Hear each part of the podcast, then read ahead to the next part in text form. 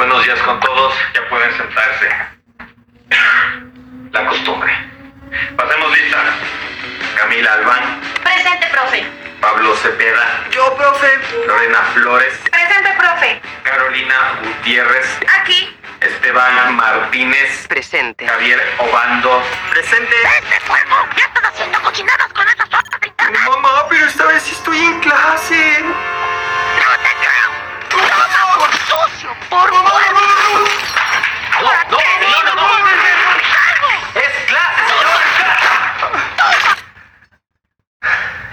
igual se iba a quedar de año.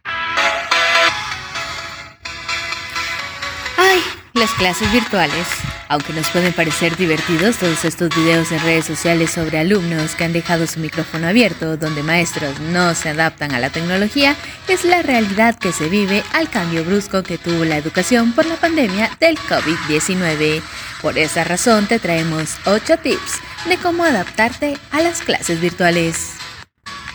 Elige el lugar ideal.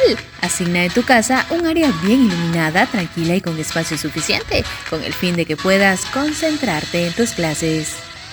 Mantén tu rutina, despierta a la misma hora, desayuna y arréglate como si fueras a clases presenciales. Eso ayudará a que tu mente se prepare para concentrarse. Cómodo pero sin distracciones.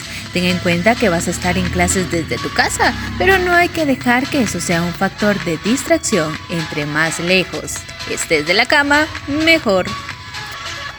Planifica tus horarios. Crea un plan específico tomando en cuenta el horario que vas a utilizar durante el día. Puedes ponerte brunch de 10 a 15 minutos después de cada clase. No olvides asignar tu hora de comida.